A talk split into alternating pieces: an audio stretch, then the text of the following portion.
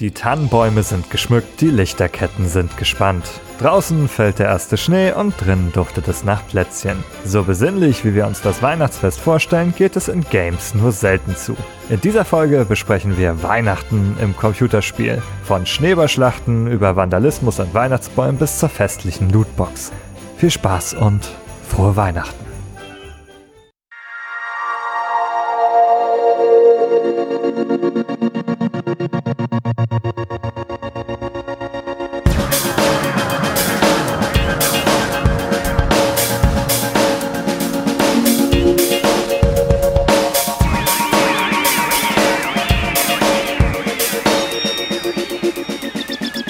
Behind the Screens, liebe Hörerinnen und Hörer, willkommen zu unserer weihnachtlichen Weihnachtsfolge über Weihnachten. ich begrüße in dieser gemütlichen Runde äh, die Jessica. Ho, ho, ho, hallo. Und den Nikolas, hallo. Oh, bitte vergebt mir, wenn ich jetzt keinen weihnachtlichen Einstand hier mache. Also ohne es zu spoilern. Du machst, äh, den, du machst den Gegenpart. Ich bin hier möglicherweise noch nicht so richtig in Weihnachtsstimmung dieses Jahr angekommen. Wie kann das sein? Ich weiß auch nicht, obwohl wir heute so kuschelig hier zusammengekommen sind. Vielleicht könnt ihr mir ja helfen, hier noch äh, dieses Jahr in Weihnachtsstimmung zu kommen.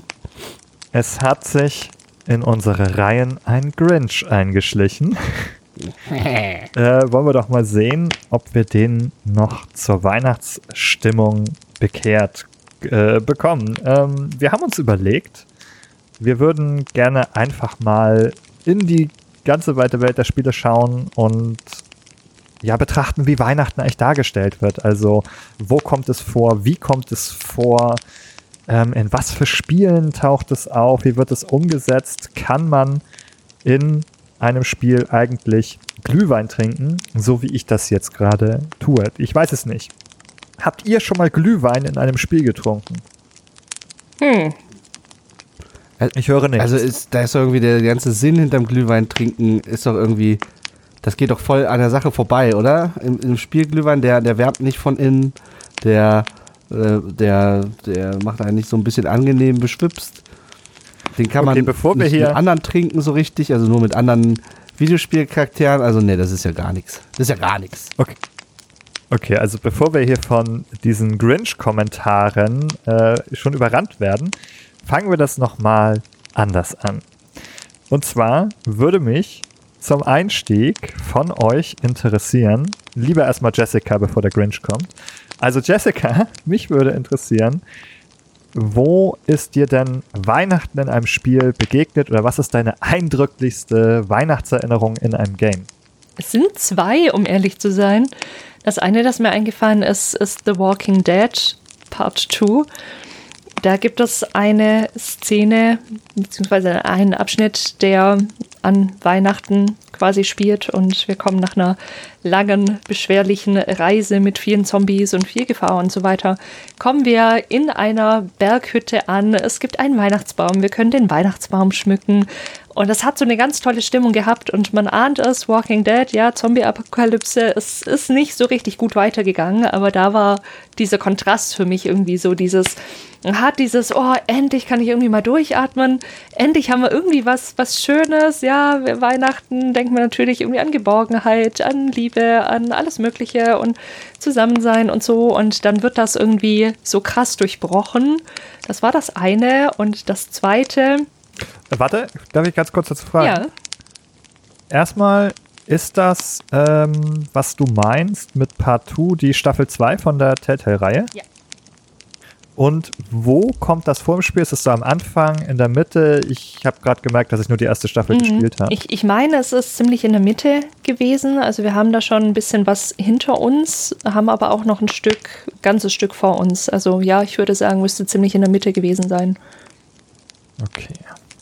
So als kleiner Snack zwischendurch zum Verschnaufen gibt es ein bisschen Weihnachten und dann wird das Weihnachten einem aber auch wieder so genommen ja, von den Zombies. Ja, das ist, ist bitter. Also ich finde, das macht das Spiel ja oft in, in dem, wie es erzählt. Wir haben immer wieder so Phasen, wo wir mal kurz durchatmen können, wo alles mal für einen kleinen Moment irgendwie die Welt so gefühlt zum Stillstand kommt und eben in, diesen, in diesem Weihnachtsding noch ein bisschen mehr, weil wirklich dann die Traditionen so ausgepackt werden. Ja, wir fangen an, den Weihnachtsbaum zu schmücken und das Feuer knistert und es gibt was zu essen und alle Leute sind auf einem Haufen und das, es scheint alles perfekt zu sein und das bricht dann halt, ohne jetzt zu viel spoilern zu wollen, eben doch leider sehr schnell wieder auseinander. Und ja, das, das macht das Spiel oft, aber da fand ich es eben nochmal besonders, besonders extrem, eben dieser, dieser wirkliche Kontrast von Weihnachten, das eben mit so vielen Vorstellungen und, und für die meisten Menschen zumindest positiven Gefühlen beladen ist, dass das eben so genommen wird und dann quasi ins Gegenteil fast schon verkehrt wird und dir plötzlich alles um die Ohren fliegt. Und du hast noch ein zweites Spiel vorbereitet. Ja, ich vorsichtig. Ja, so, oh Gott, du freust dich so sehr, okay. ich habe viele Spiele vorbereitet, aber eins, es ist sehr alt und du hattest vorhin gefragt, Glühwein? Nein, nicht Glühwein, aber Bier. Puller Alarm Christmas Edition. Puller Alarm. Bitte was? ist ein Spiel aus den frühen 2000er Jahren von Stefan Raab, der in seiner Sendung ah. TV Total da eine Phase hatte, wo er immer, wenn irgendwo ein männliches Glied entblößt wurde oder kurz davor war, entblößt zu werden, wurde der Puller-Alarm ausgelöst. Don't ask me, wie das genau zustande kam. Ich erinnere mich nicht, ich will es auch gar nicht mehr wissen, aber irgendwie kam es dazu, dass dann ein Spiel quasi gemacht und entwickelt wurde, in dem wir als Stefan Raab durch eine Spielwelt laufen und Bier trinken müssen und uns dann natürlich irgendwann des Biers, das wir getrunken haben, wieder entledigen müssen und dann eben an bestimmten Stellen unsere Notdurft verrichten müssen und ist natürlich nicht gerne gesehen. Ja, es gibt dann Gegner, die einen verfolgen und darf nicht gefangen werden und so weiter. Und wir müssen eben diese Bierflaschen trinken. Und da gab es ein Christmas Level, wo wir dann von Weihnachtsmännern verfolgt werden und Weihnachtsbäume stehen rum. Und ja, es hat so quasi so einen Christmas-Anstrich, aber schlussendlich trinken wir eigentlich auch nur Bier, setzen uns so irgendwelche Fernseher wo wir uns ja Videos anschauen, also kurz, so Kurzvideos aus den Folgen. Ja, damals gab es YouTube in dem Sinne noch nicht. Da war das echt so cool. Hier kann man hier irgendwie mal so Ausschnitte sehen und so. Das war echt noch eine total andere Zeit. Also klar, Werbespiel, aber es war schon irgendwie, schon irgendwie witzig. Also einfach in seiner Absurdität, ja. Dass Stefan Raab irgendwie durch die Gegend laufen, Bier trinken, an Weihnachtsbäume pullern und so, das ist schon irgendwie schon irgendwie ikonisch.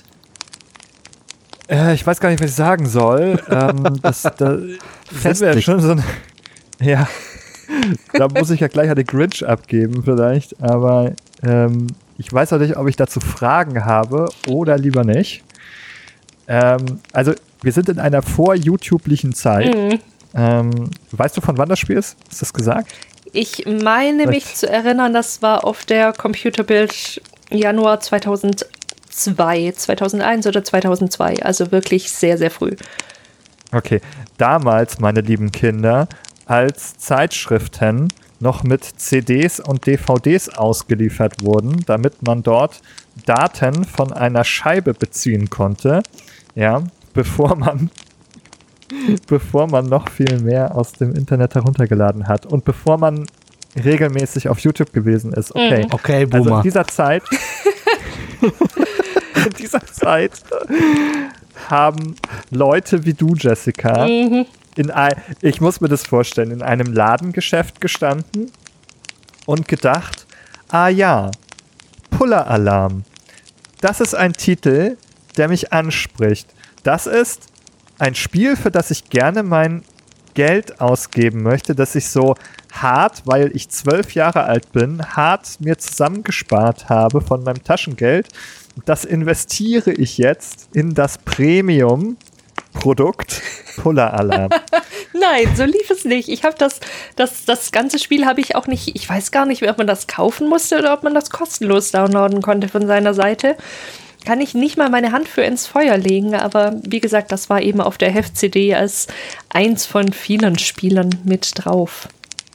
Okay, das war auf der Heft-CD. Yes. Aber du hast dann in dieses Heft ähm, investiert. Ja. Also ich kann auf jeden Fall dazu sagen, wenn man danach sucht, findet man noch ähm, die, also eine alte Produktinformation auf Amazon.de, wo auf jeden Fall so eine richtige Schachtel abgebildet ist. Ach, mit verrückt. einem Pro7-Logo, mit einem Rab TV-Logo und einem TV Total und so einem, das muss man dazu sagen, Comic Stefan Raab, yes. der so in, sein, in so einer Karikatur mit so einem richtig Fetten episch Grinsen. gewölbtem Dödel. Doppelkinn.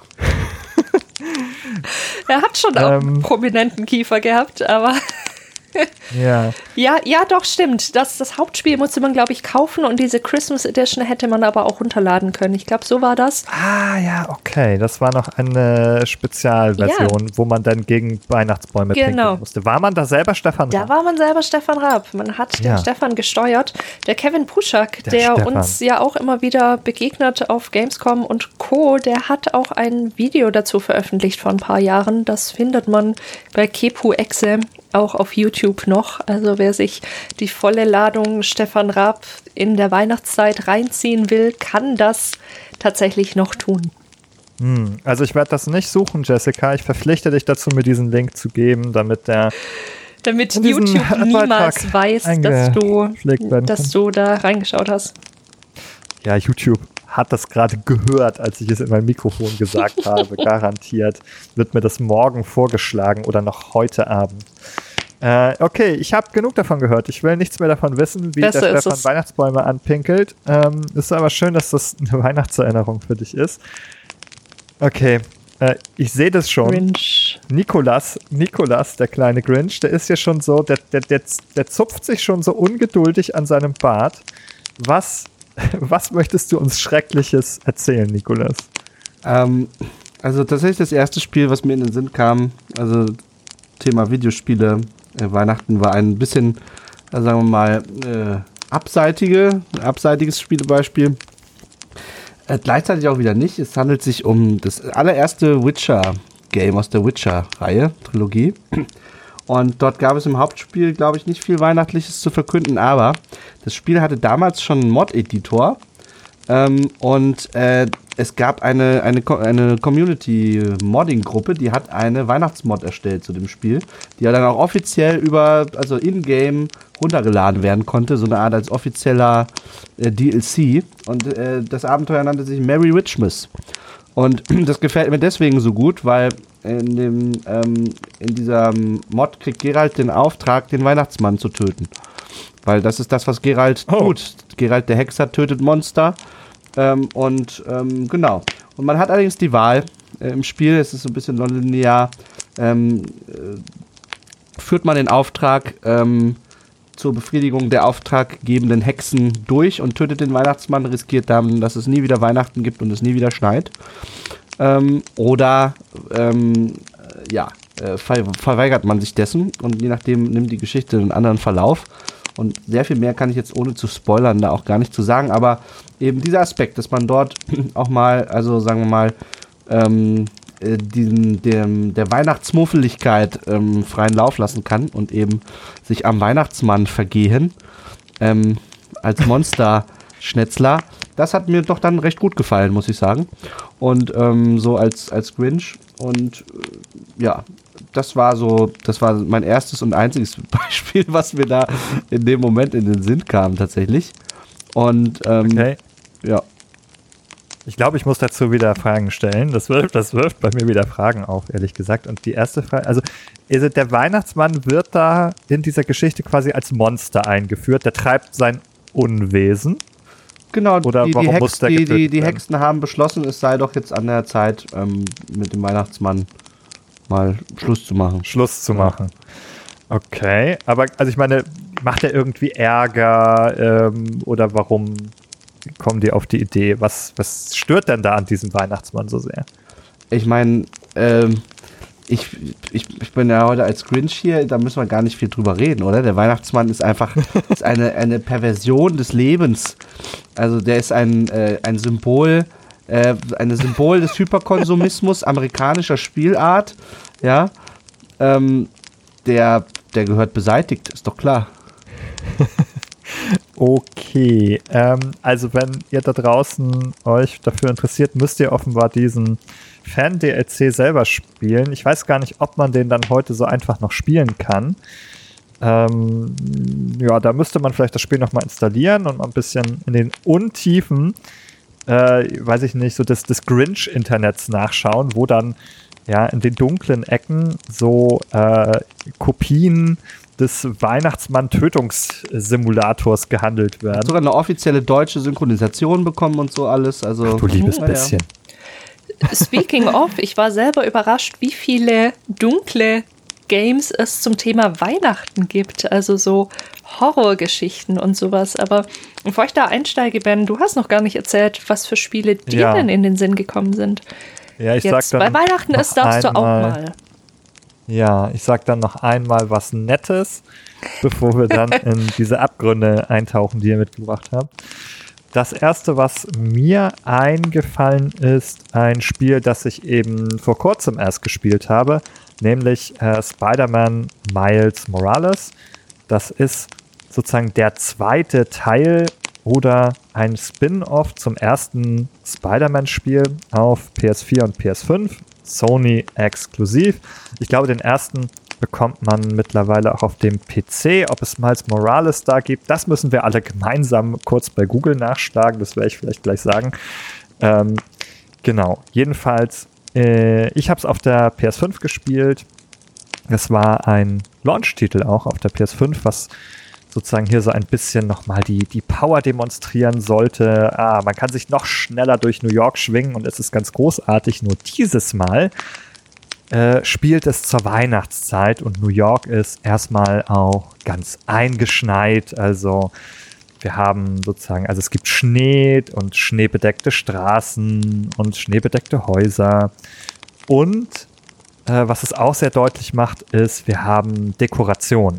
Wir haben überall so, wie ihr das vielleicht auch kennt, so wie man das häufig so in Innenstädten, hier auch in Deutschland sieht, dass überall so ähm, Weihnachtslichter aufgespannt sind in den Fußgängerzonen. Und was auch in dem Spiel repräsentiert ist, im Einkaufszentrum ein riesiger Weihnachtsbaum, ähm, da machen wir äh, relativ am Anfang des Spiels so eine wilde Verfolgungsjagd mit Rhino durch so ein weihnachtsüberfülltes Kaufhaus und da steht auch dieser riesige geschmückte Weihnachtsbaum natürlich drin.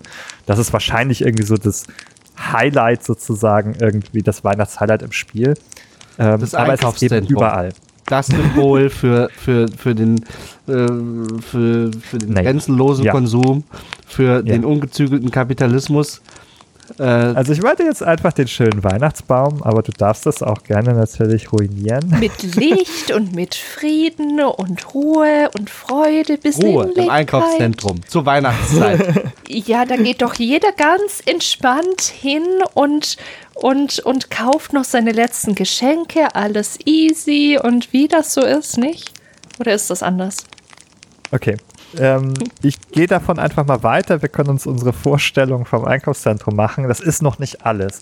Ähm, es ist tatsächlich auch so ein bisschen Teil der Geschichte, dass es eben Weihnachten äh, gefeiert wird und wir sind bei ähm, Familie Morales zu Hause. Ähm, die Mutter ist da, äh, die Hauptfigur Miles ist da und sein Freund äh, Genki.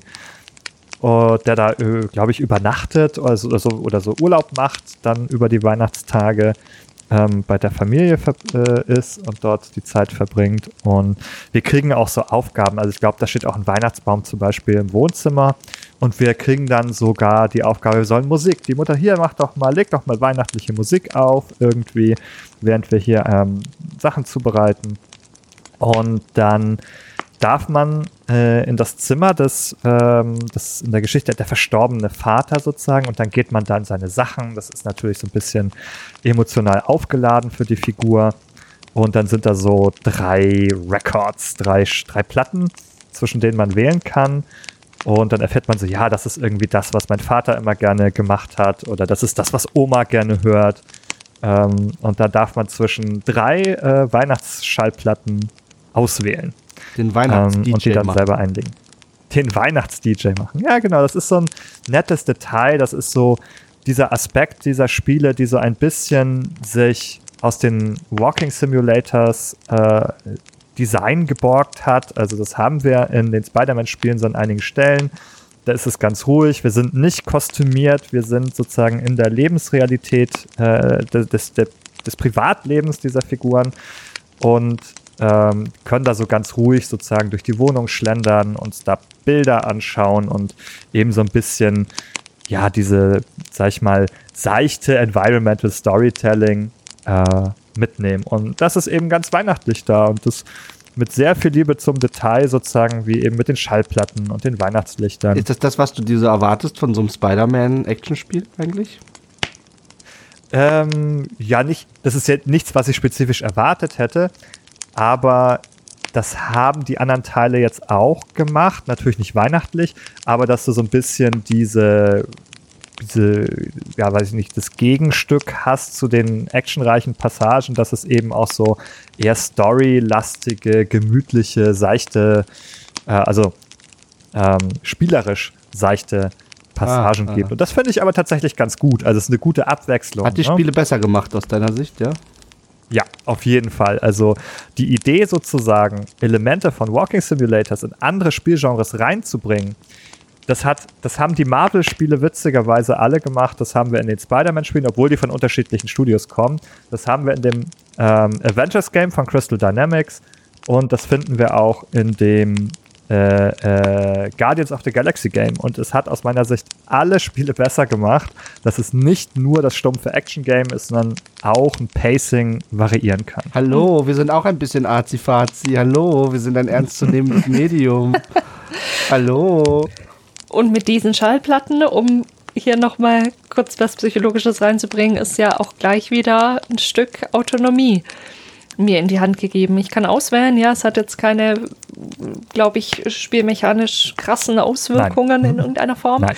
Aber ich habe trotzdem zumindest so ein, okay, ich kann hier mal zwischendrin aktiv werden. Ja, ich kann jetzt nicht hier vor meinem Bildschirm einschlafen. Und das passiert irgendwie. Ich muss und ich darf eine Entscheidung treffen. Ist nicht super bedeutsam, ja, aber trotzdem eins unserer drei Grundbedürfnisse mag da vielleicht so ein kleines bisschen abgedeckt sein. Ja, die Illusion ja. der Freiheit, sehr amerikanisch, ja.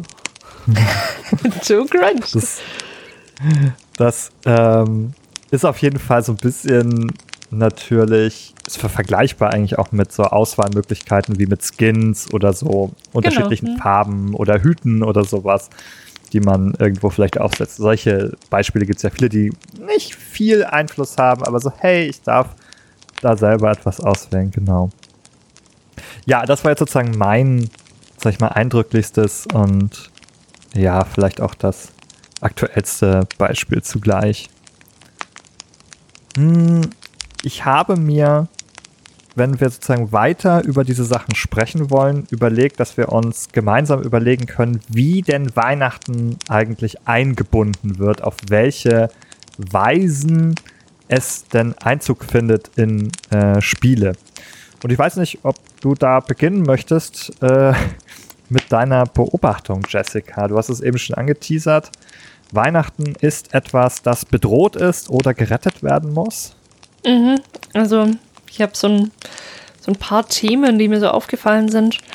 Hm, das eine, dass Weihnachten eben in irgendeiner Form gerettet werden muss. Das andere, dass Weihnachten eigentlich nur so eine Art Kulisse ist. Ja, also es hat jetzt weder spielmechanisch noch sonst irgendwie im Storytelling eine unglaubliche Bedeutung, aber es ist irgendwie da, so wie jetzt vielleicht zum Beispiel mm, in deinem Beispiel gerade, ja, da, das ist, ja, settet so eine Stage irgendwie, aber das Spiel würde auch ohne das funktionieren. Was ich viel gefunden habe, sind so Plattformer, die einfach irgendwie eine Schneelandschaft als Hintergrund haben und man ist irgendwie der Weihnachtsmann oder es hat irgendwie anderweitig einen, einen Christmas-Charakter. Ja, es fängt auch mit schon Lemmings an. Es gibt auch eine, eine Christmas Lemmings-Version, eine sehr, sehr, sehr alte. Und also das haben wir oft, dass Weihnachten quasi nur so ein Hintergrund ist. Und was mir eben sehr, sehr viel begegnet ist, ist, dass Weihnachten mit Horror verbunden wird, was mir davor gar nicht so klar war. Also es gibt ja auch viel in Horror- Movies, dass diese zwei Themen zusammengebracht werden, vielleicht gerade weil sie so gegenteilig sind, aber es gibt auch sehr, sehr viele Spiele, in denen quasi zu einer Weihnachtszeit irgendwie ein, ein Horror-Setting ist und irgendwas Gruseliges oder Blutiges, Blutrünstiges passiert. Also ich finde es überhaupt nicht abwegig, also dass gerade Horror und Weihnachten zusammengepaart wird, aus meiner Sicht. Folgende Beobachtung, ja, man weiß also aus empirischen Studien, dass mal, die Anzahl psychischer Krisen zum Jahresende hin, insbesondere ums Weihnachtsfest herum und so weiter, dass die ähm, äh, rapide zunehmen. Ja? Leute, Einlieferungen in Psychiatrien, äh, psychische Krisen, äh, solche Sachen. Und das liegt also aus meiner Sicht auch unter anderem daran, weil ähm, sagen wir mal, dieses Element äh, Familie spielt hier eine Rolle. Das ist nicht für jedermann ein ähm, ähm, ein wholesome, ein, ein, äh, ein, schönes, äh, ein schönes Thema.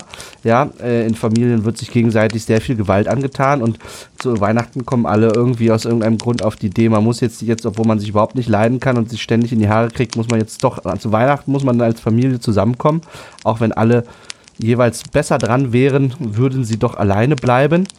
Ähm, in dem Sinne sehe ich da schon die starke inhaltliche Nähe zum Horror, weil für manche ist eben genau das, diese sozialen Events, dieses ähm, äh, betont äh, positive, ähm, ist jedenfalls näher am Horror als an der Festlichkeit dran. So. Ich, ich finde, da machst du schon einen wichtigen Punkt. Also das ist ja was, was tatsächlich auch psychologisch schon so oft begründet worden ist, warum an Weihnachten eben diese Konflikte oft auch so hochkommen. Also einfach weil man weil dieses Fest so, so der Prototyp von, ja, es muss friedlich sein, es muss harmonisch sein, alles ist wunderbar, alles ist perfekt. Und da quasi so viele Erwartungen an einen und an die Situation rangetragen werden, dass für viele es so ein leider ja auch tatsächlich verkrampftes Fest irgendwie wird, weil man mit dieser Erwartung, es muss jetzt friedlich sein und wir müssen jetzt alles runterschlucken, egal wie scheiße wir eigentlich gerade alles finden.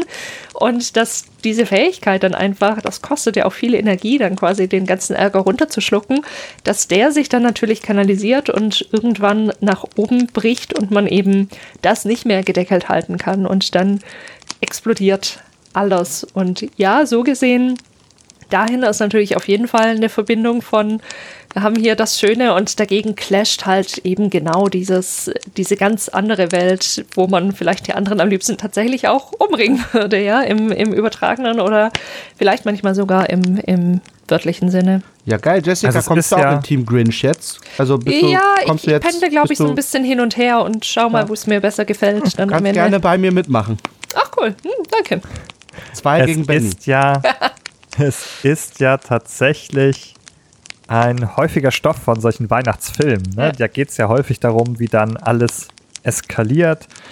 Das ist ja so ein, ein Klassiker der Weihnachtsfilmgeschichte.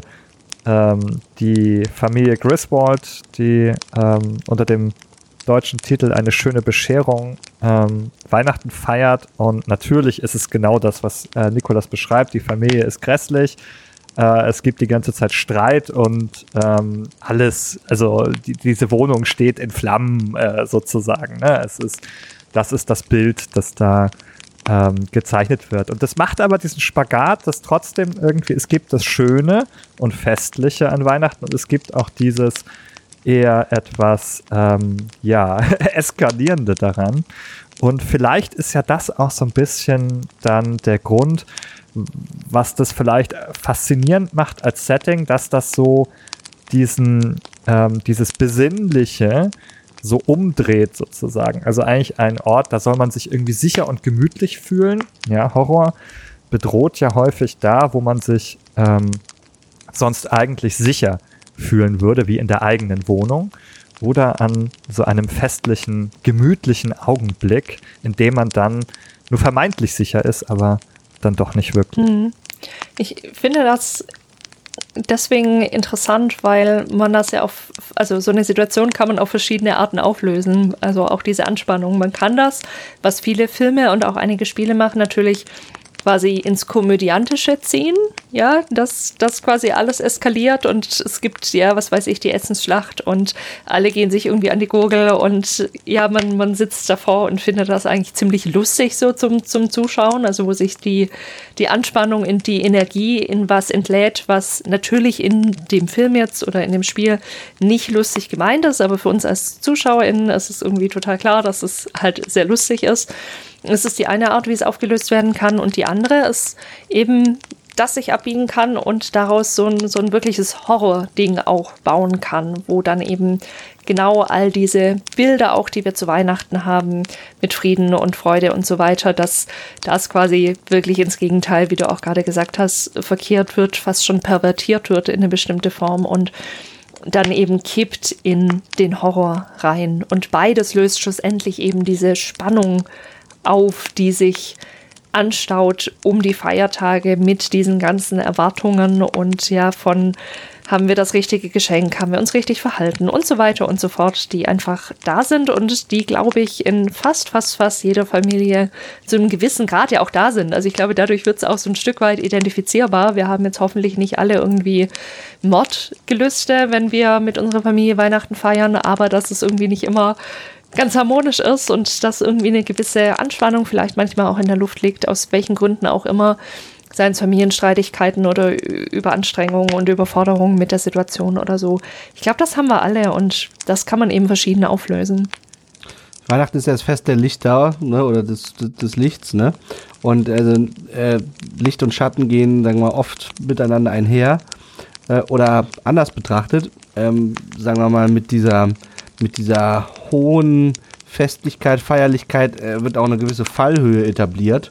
Und dann äh, ist es leicht, dort, sagen wir mal, wenn das äh, dann ins, ins Chaos, ins Gegenteil verstößt, äh, ähm, verkehrt wird, dort also, sagen wir mal, eine Dynamik äh, abzubilden und die Leute damit zu fesseln und äh, mitfühlen zu lassen, eben weil so viel, vermeintlich so viel auf dem Spiel steht. Ja. Mhm. Das ist ja vielleicht auch mitunter der Grund dafür, dass diese Situation, also diese echten Weihnachtssituation so angespannt ist, weil wir haben tatsächlich ja, ähm, wie ich das auch in Miles Morales gesehen habe, sage ich mal so ein sehr ähm, ja, stilisiertes oder vielleicht sogar ähm, so auf ein Podest gehobenes Verständnis, so eine Vorstellung von Weihnachten, eine Idealvorstellung, wie es zu sein hat, eben so besonders gemütlich und alle sind fröhlich, singen gemeinsam Weihnachtslieder und jedes Plätzchen ist selbst gebacken und schmeckt hervorragend. Und dass diese starke, ja auch medial tradierte und vermittelte ähm, Idealvorstellung von Weihnachten natürlich auch äh, so einen gewissen Druck ausübt und dazu zu verpflichten scheint, dass ähm, das jetzt gut werden muss und dass das genauso gemütlich wie die Vorstellung werden muss, was natürlich selten erreichbar ist. Und das ist vielleicht tatsächlich bei Loriot ganz gut zusammengefasst in so einem Weihnachtssketch, äh, ähm, wo dann der Satz fällt, so, jetzt äh, müssen wir mal gemütlich sein, jetzt sei doch endlich mal gemütlich ähm, wird, wird da jemand anderem gesagt. Und das ist natürlich genau dieser, dieser Anspruch, der vielleicht dann so ähm, ja, zur, zum, zum Pflichtprogramm wird und dann gar nicht realistisch erreicht werden kann. Okay, jetzt sind wir von den Spielen abgedreht. Ich habe ein Spiel dazu. Ja. Achtung, ich liefere. Ich habe okay. einen. Ja, ich bin bereit ja, Ankündigung. Wie der Weihnachtsmann, richtig dickes Paket jetzt. Noch mal Pull-Alarm. Nein, nein, nein, nein, versprochen. Ach, Gottes Willen. Kommt. Nein, nein, wir, wir, haben, wir haben das tiefe Tal durchschritten. Es, es geht jetzt wieder bergauf. Ich habe ein, ein ziemliches Indie-Game auch gefunden mit dem Titel Crimson Snow das auf Steam beschrieben Oha. wird als Weihnachten ist eine Zeit der Freude. Doch diesmal lauert etwas Dunkles hinter dem Festtagsschmuck. Allein ihre Handlungen bestimmen, ob sie und ihre Geliebte die Weihnachtsnacht überleben werden. Die Weihnachtsnacht ja. wird zur Schreckensnacht. Erleben sie die Mischung aus Festtagsatmosphäre und einem Albtraum des Übernatürlichen. Oha. Ja, es geht eben genau darum, wir sind dieser Protagonist in diesem, ja, Adventure, würde ich mal sagen, als also Horror-Adventure. Und wir haben Kontakt zu unserer Freundin und denken erst, dass die uns einlädt, in das Haus gegenüber zu gehen. Und wir kommen da an und stellen fest, das ist nicht die Freundin, die da diese Überraschung vorbereitet hat, sondern etwas aus der Vergangenheit. Wie auf Steam auch steht, die Geheimnisse ihrer Vergangenheit lassen sie nicht ruhen. Decken sie diese auf, bevor sie sie vernichten. Also das mal angeteasert. Jedenfalls sind wir dann quasi auch in so einer Art Horrorhaus und müssen uns da, da müssen da irgendwie lebendig rauskommen und den Kontakt zu der Freundin halten und eben müssen tatsächlich auch Entscheidungen treffen, die dann bestimmen, wie das Spiel ändert. Es gibt da verschiedene Enden. Und also es sah ziemlich cool aus. Ich habe es noch nicht geschafft, es zu spielen. Ich habe nur in ein Let's Play reingelinst, aber hm, das fand ich so, so genau dieses, wir haben vordergründig erstmal, ja, es fängt irgendwie auch an, hier Weihnachtszeit und alles schön und dann in diesem Horrorhaus ist das aber eben, also ja, haben wir die Fassade und dahinter ist dann aber eigentlich der eigentliche Horror und es dreht sich eben ganz schnell um von der freudigen Erwartung von, oh, wir können jetzt hier ein schönes Fest zusammen feiern zu, hier läuft was ganz gewaltig schief und das kann übel ins Auge gehen. Crimson ja. Snow. Crimson Snow. Mhm. Ich habe ja auch übrigens, ähm, wie ich das manchmal so mache, dann bei Social Media hineingefragt, welche Spiele denn andere Leute so kennen. Mhm. Und mittlerweile muss ich das ja bei unzähligen Twitter-Ersatzplattformen posten, die ja wie Pilze aus dem Boden schießen. Unter anderem bei Blue, äh, Blue Sky on Threads von Meta, das inzwischen in Europa verfügbar ist. Und auf Blue Sky habe ich zum Beispiel eine Antwort bekommen von unserem Kollegen Pascal Wagner, hm. ähm, der ja auch Language at Play macht und schon den einen oder anderen Beitrag bei uns gemacht hat. Und Pascal hat nochmal vorgeschlagen, Cthulhu Saves Christmas. Und ich weiß total lange, dass dieses Spiel existiert. Und ich glaube, dass es nicht richtig ein Horrorspiel ist, sondern eher lustig. Aber ich habe keine Ahnung. ähm, kennt ihr dieses Spiel? Cthulhu Saves Christmas. Also es ist auf meiner Liste, aber ich habe mich nicht nähergehend damit beschäftigt, muss ich sagen. Also bei Cthulhu ja. werde ich erstmal hellhörig. Das ist natürlich ein, ein, cooles Potenzial für ein cooles Setting. Ich habe es äh, selbst äh, noch nicht gespielt. Ich glaube, ich habe das sogar tatsächlich aus irgendeinem Bundle. Also es ist so ein bisschen, könnte so ein RPG-Maker-Spiel sein. Also so sieht so ein bisschen ganz klassisch Pixel-Art Super Nintendo Rollenspiel. Und eine der Figuren oder die Hauptfigur ist halt Cthulhu. Äh, und hier steht jetzt mal in der Beschreibung, damit wir das geklärt haben: Eldritch Horror says Christmas for fun and profit in this fast-paced, turn-based JRPG Comedy. Okay, Glück gehabt, es ist eine Comedy. Cthulhu wird nicht den Weihnachtsmann auffressen, so wie der Witcher das wahrscheinlich äh, ableisten soll am Ende nur mit dem Schwert. Zack, okay. zack, Kopf ab. Ja, so schlimm wird es hier nicht. Also das sieht auch tatsächlich irgendwie ganz unterhaltsam und nach JRPG aus. Ähm, Pascal hat es auf jeden Fall empfohlen. Er sagt, es ist sein Go-To-Weihnachtsspiel deswegen sei es hier an dieser Stelle nochmal erwähnt. Es ist ja in dieser Kerbe von Spielen, die, Christ, die Christmas, nein, die Weihnachten bedroht sehen, ja. Also hier ist es dann nicht ganz so in der Horrorschiene, hier wird das dann mal so gerettet von Cthulhu für, für den Witz sozusagen. Ähm, Finde ich aber irgendwie ganz schön, wenn ich das jetzt so sehe. Da steht er, Cthulhu hat übrigens nicht nur so seine charakteristischen Tentakel auf diesem Bild, sondern er hat auch Flügel und ein Schwert. Uh, for whatever reason. Und es sieht ziemlich witzig aus. Ich habe noch ein Horrorspiel oder ein, ja, ein, ein witziges Spiel, glaube ich, auch eher in der Kategorie, aber. Ist es Puller Alarm 2? Nein, nein, nein. Es, es, gab, es gab wahrscheinlich zum Glück keinen Nachfolger dieses Spiels. Das ist dann auch wieder in der Versenkung versunken. Ach Gott, in der Versenkung versunken, da sind wir schon angekommen. Egal, ein anderes Spiel, das ich mitgebracht habe, wo der Weihnachtsmann nicht so ganz der Liebe ist. Das Viscera Cleanup Detail Santa's Rampage. Getitelt auf Steam mit Tragedy, Santa, the toy-giving folk hero and purveyor of fine Christmas goods, has had enough. Endless requests from greedy children wanting more and more every year, tax increases, pressure from elf unions, bills, reindeer. It is your duty as an employee of Polar Sanitation to clean up the grisly aftermath of Santa's bloody rampage. Denn der liebe Santa hat ein bisschen aufgeräumt und wir kommen in hübsche Weihnachtshäuschen hinein, in die, in die Werkstatt der Elfen, der Weihnachtselfen und überall ist Blut und kaputte und tote Elfen und ja, wir dürfen aufräumen und sauber machen und das Blut von den Wänden runterwischen. Ähm, Nochmal kurz, gegen wen richtet sich die Aggression des Weihnachtsmanns da? Gegen alle offenbar. Er hat auch gegen die Kinder. Das ist auch so ein Spiel, Kinder, was, was ja, zur Tötung Kinder von sind, Kindern. Nein, Auf, Kinder sind da keine. Also ich habe keine Kinder gesehen. Es scheint am Nordpol ja, weil gewesen. Die tot sind. Nein, ja, nein, weil weil er am Nordpol seine Rampage quasi gemacht hat und und natürlich nicht bei den Kindern. Ganz so schlimm ist es nicht. So böse war er nicht, aber er hat wohl am Nordpol ja Thema Thema wie sind wie sind Mental Breakdowns dargestellt. Das ist vielleicht wieder ein nicht so richtig gutes Beispiel auf dieser Ebene. Da heißt es nur, don your cap, grab your mop and get this place sorted out so the company can get a replacement in here ASAP and restore Christmas for another generation.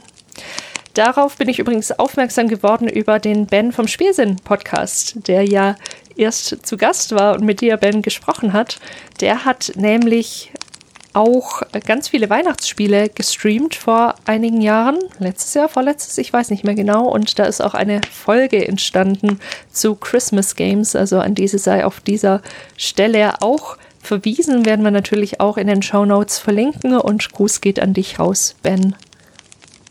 Ich würde von diesem Bereich mal eine Idee weitergehen. Äh, wir haben jetzt ja so ein bisschen eben diese Spiele besprochen, die vielleicht entweder ins Horror-Genre hineingehen oder zumindest Weihnachten bedroht ansehen oder auch aus humoristischen Gründen Cthulhu losschicken, um Weihnachten zu retten. Hm.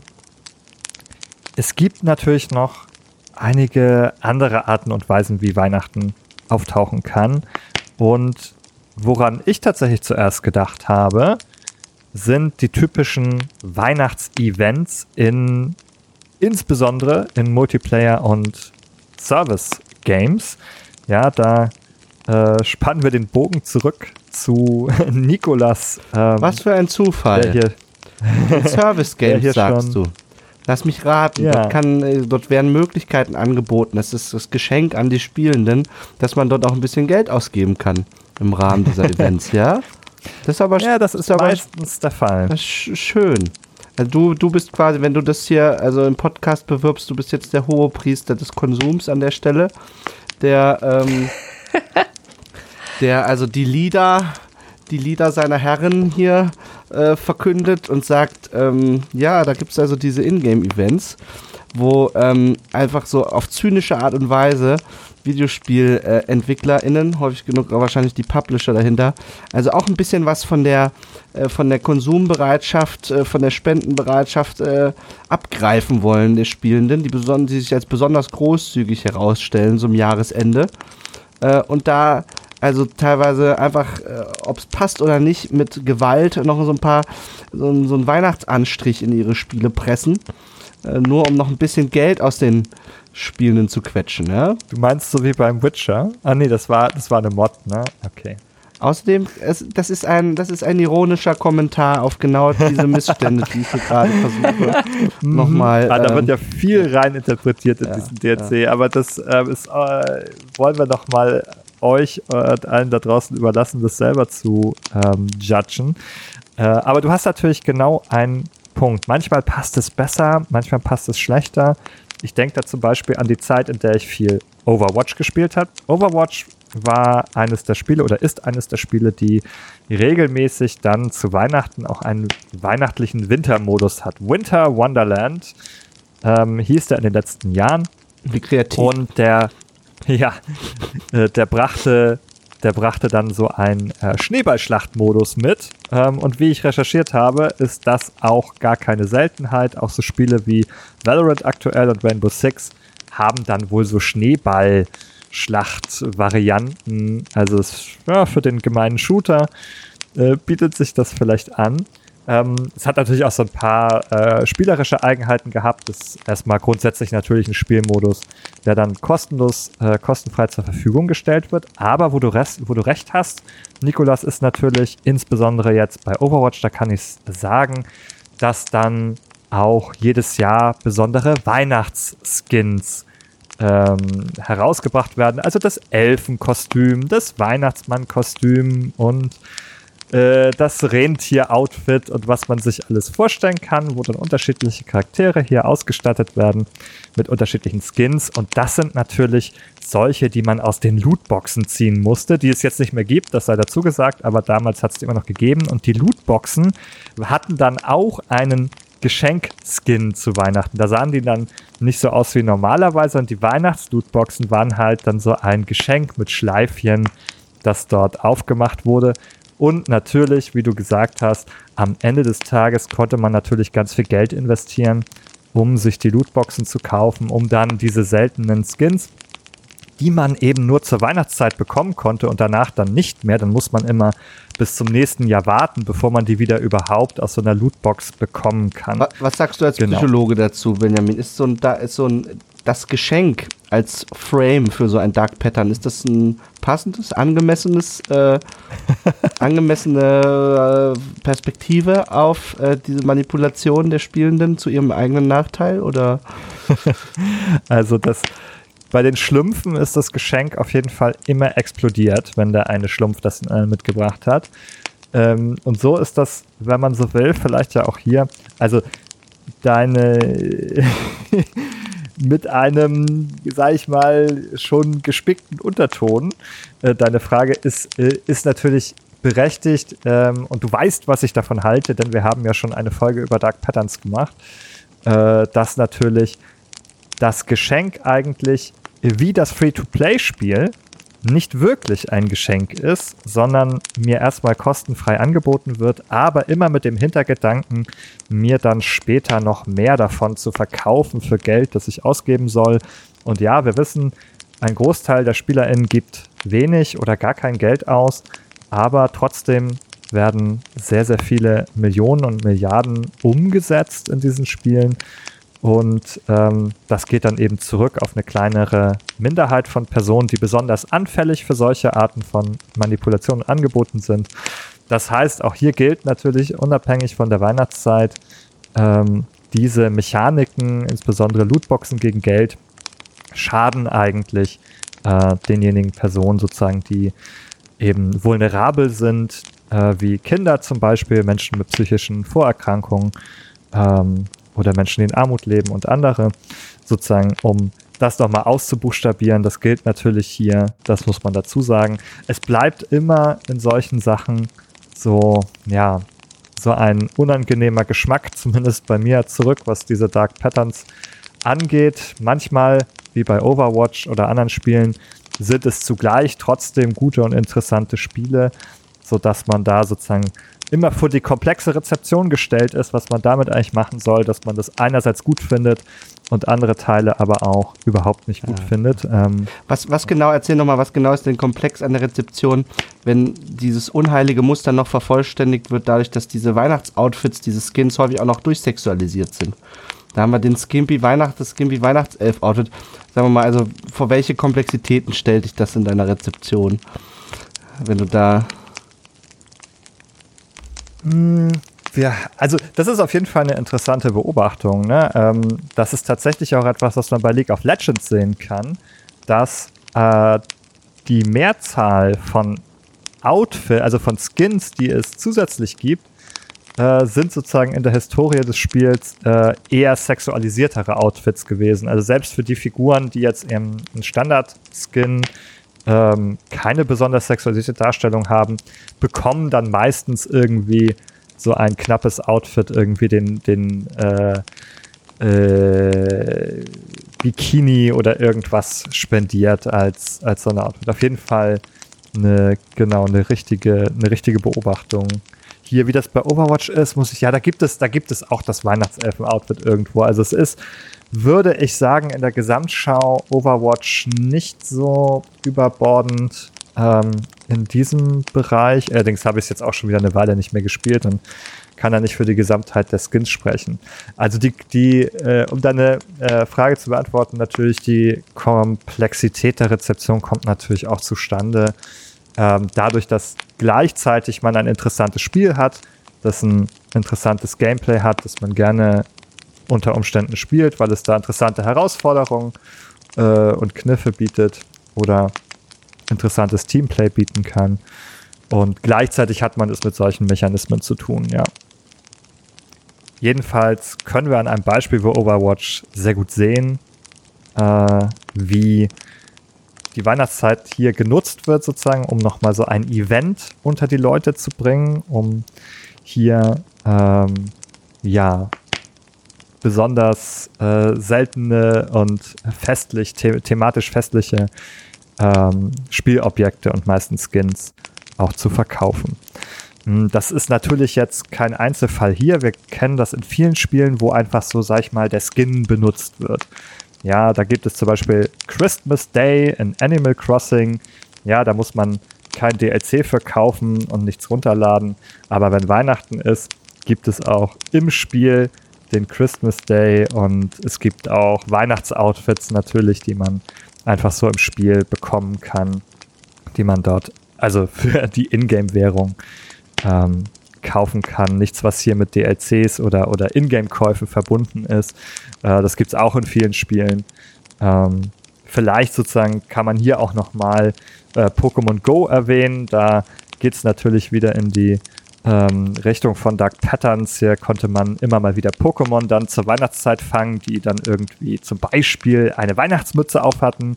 Pikachu mit der Weihnachtsmütze war, glaube ich, eines der ersten ähm, Event-Pokémon sozusagen, die es da zur Weihnachtszeit gegeben hat. Und auch das kehrt natürlich jedes Jahr wieder, um nochmal dazu zu bewegen, hier ins, äh, in das Spiel reinzuschauen und da dann die Pokémon zu sammeln, die eben limitiert sind auf einen kurzen ähm, Zeitraum. Ne? Und das ist auch also einfach so Skins. Das ist, glaube ich, das häufigste, was wir sehen. Ähm, Weihnachtsmützen, ein Weihnachtsmann, Kostüm äh, oder Elfen, Elfenkostüme, solche Sachen. Äh, auch in Hitman zum Beispiel. Da hat es eine spezielle Variante gegeben ähm, bei dem äh, Hitman Reboot von dem es ja mittlerweile drei Teile gibt, ähm, gab es im ersten Teil diese Paris-Map und davon gab es auch eine Weihnachtsvariante, in der dann so Einbrecher wie bei Kevin allein zu Hause unterwegs sind. Und da kann dann auch der Hitman zum Beispiel so einen äh, als Weihnachtsmann verkleideten überwältigen und sich das Kostüm selber anziehen und dann dort als Weihnachtsmann herumlaufen und sich um diese Einbrecher kümmern. Ähm, das ist schon irgendwie eine ganz witzige Variante hier, aber zeigt nochmal, wie beliebt einfach das Kostüm des Weihnachtsmannes ähm, hier im Spiel, in diesem Bereich Skins, nenne ich das mal, unterwegs ist. Wenn du jetzt gerade schon Kevin allein zu Hause sagst, dann muss ich zumindest diesen Einsatz loswerden, dass es tatsächlich auch ein Home Alone Videogame gab, das sich aber nicht gut verkauft hat und auch nicht besonders gute Kritiken eingefahren hat. Aber gab es zum Beispiel für den NES, für Sega und so weiter, also so ein paar Gameboy auch. Es waren alle ein bisschen unterschiedlich von dem, was man im Spiel tun musste, aber waren, wurden alle nicht so wirklich gelobt. Also es war so ein bisschen halt die, die Kevin allein zu Hause Cash Cow, die da gemolken worden ist. Aber ja, wenn du, wenn du den Titel schon sagst, dann wollte ich diesen Satz hier doch loswerden. Hm. Mir wird so klar bei den Beschreibungen, dass also einer, welches sind diese Pull-Faktoren hier, äh, die also sagen wir mal die Faszination für viele auch irgendwie ausmachen von den Spielen. Ich glaube, dass Nostalgie hier vielleicht auch eine Rolle spielt. Das Weihnachtsfest ist für viele irgendwie nostalgisch besetzt. Es ist äh, mit Erinnerungen aus der Kindheit an eine, sagen wir mal, eine gewisse Unschuld, ne, eine gewisse Sorgenlosigkeit geknüpft, die dann vielleicht im Erwachsenenleben zunehmend ähm, weniger gefühlt und gelebt wird, auch zum Weihnachtsfest nicht. Und Videospiele an sich eben ähnlich für viele, ne? Ebenfalls vielleicht äh, mit der Kindheit assoziiert, mit unschuldigem Spiel und äh, diese Erinnerung daran, wie dann, wie man aufgeregt war, weil irgendwie vielleicht ein Videospiel unter dem Weihnachtsbaum lag oder so. Ich kann da nur aus eigener Erfahrung schildern. Das war ähm, zusammen mit dem Lego in meinem Fall, zusammen mit dem, mit dem Lego-Spielzeug äh, war das das absolute Highlight und oh, der ja. größte Aufreger, was da wohl für ein Spiel unterm Baum liegen, äh, liegen könnte. Und ähm, ich glaube, so ein Teil davon äh, lebt es, äh, dieser, dieser, dieses Crossover aus Videospielen und Weihnachten lebt auch ein bisschen, sagen wir mal, von dieser Nostalgie. Erwachsene, die eine größere Finanzkaufkraft haben, die sich selber nochmal vielleicht ein bisschen äh, zurückversetzen wollen in diese Zeit. Ähm, und für die dann entsprechende Konsumangebote auch dann eben ähm, bereitgestellt werden, auf dass sie doch ähm, ja, die Umsätze äh, steigern möchten, mögen. Ja. Ja, ähm, das ist übrigens eine total tolle Idee. Das können wir nächstes Jahr machen. Jetzt sage ich es offiziell on the record, dass wir in der nächsten Weihnachtsfolge vielleicht unsere eigenen persönlichen Weihnachtserlebnisse mit äh, Spielen verarbeiten können. Finde ich ist auch eine sehr schöne, eine sehr schöne Idee. Auch bei mir hat es erst Lego und später Games unterm Weihnachtsbaum äh, gegeben. Also der Nostalgiefaktor spielt hier auf jeden Fall ähm, auch für mich persönlich mit rein. Same. Jetzt kann man das Crossover aus Lego und Videospielen ja haben. Da kriegt man einfach so eine Guthabenkarte oder was auch immer für Fortnite und dann kann man da in dem neuen Lego-Modus sich die derben Skins kaufen. Ähm, und so richtig sich schön ja. kuschelig fühlen oder so. Ich weiß nicht, ob das so funktioniert, aber so, ich glaube, stellen die sich das vor dort, ne? Hm, also tatsächlich habe ich viele Lego-Games gespielt, aber es hat für mich nie so gut funktioniert, wie man sich das vorstellt, ähm, wenn man beides mag. Also die meisten Spiele waren irgendwie nett, aber haben für mich nie so eine große so Kraft irgendwie entfaltet. Vor allem glaube ich, weil die dann doch selten irgendwie dieses Gefühl von Lego bauen eingefangen haben. Das hat Minecraft dann spielerisch am Ende viel besser geschafft. Aber ich würde noch einmal weitergehen, gerade in einen anderen Bereich, der auch ziemlich groß ist und der vielleicht auch, ähm, was jetzt eine ernsthafte Behandlung vielleicht von Weihnachten äh, angeht, am interessantesten ist. Ja. Nachdem wir sozusagen die, die düster humorvollen abgehakt haben, die kapitalistischen äh, Integrationen des Weihnachtsfestes, hier nochmal als Teil der Story. Und die Vorlage eben meine Geschichte von Miles Morales, wo es halt wirklich so ein bisschen in die Geschichte des Spiels verwoben ist, dass gerade Weihnachtszeit ist. Und da gibt es eine ganze Menge in unterschiedlichen Abstufungen. Ich stelle da noch mal eins daneben, vielleicht fallen euch ja auch welche ein, die ihr gespielt habt. Ähm, das andere prominente Beispiel ist Batman Arkham Origins. Ebenfalls ein Superheldenspiel, ebenfalls eine Open World. Hier ähm, spielt es dann in Gotham City und in diesem Teil ist es auch hier verschneit und es gibt Weihnachtsdekorationen ähm, und verschiedene andere Sachen. Es spielt komplett am Heiligabend.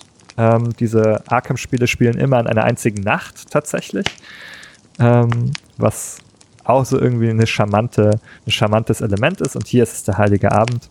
Und das Joker-Thema in dem Spiel, ist, ja, es kommt der Joker natürlich vor, ist sozusagen ähm, Carol of the Bells, also eine Variante sozusagen eines Weihnachtsliedes, die hier in das Joker-Theme eingewoben ist.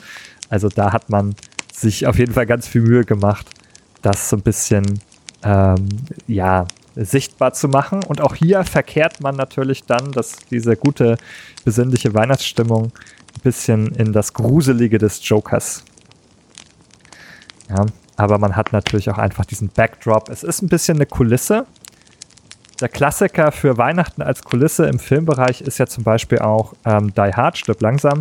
Ein Spiel, der, äh, äh, ein Film, der einfach an Weihnachten spielt und es kommt so ein bisschen vor, aber es spielt also eigentlich kaum eine Rolle. Man könnte diesen Film wahrscheinlich auch ohne Weihnachten spielen lassen, aber es taucht dann doch immer mal wieder auf. Fallen euch da noch weitere Spiele ein, bei denen das ähnlich ist? Ich glaube, das haben wir relativ häufig, wie du auch schon sagst, dass, dass das so miteinander verwoben ist, dass es einerseits eine Kulisse ist, die man notfalls auch austauschen könnte und die Story dann mehr oder weniger auch noch funktionieren würde, aber vielleicht nicht genauso. Ich habe da noch mal ein Beispiel aus dem Horrorbereich, aber das hier glaube ich jetzt auch ganz gut passt mit dem Titel Christmas Massacre. Da geht es Oha. ja ja, es ist das, was man erahnt. Es geht darum, dass man ein Kind in einem Kinderheim spielt. Also der erste Level ist man das Kind im Kinderheim. Dieses Heim wird von Nonnen geführt und man darf nicht an der Weihnachtsfeier teilnehmen. Die verbieten einem das, man weiß nicht wieso. Und ähm, dann äh, beschließt dieses Kind quasi Rache zu nehmen und einfach alle abzustechen, findet ein Messer in der Küche und ja, geht dann auf Rampage und dann gibt es einen Zeitsprung zu dem Erwachsenen, also das Kind ist jetzt erwachsen geworden und sein Weihnachtsbaum spricht jetzt mit ihm und sagt, es gäbe sehr viele naughty Leute da draußen und er müsse sie alle umbringen. Und man oh. messert sich und äh, dann quasi durch die Gegend sticht oder flammt dann später auch mit Flammenwerfern alle ab, die Weihnachten feiern.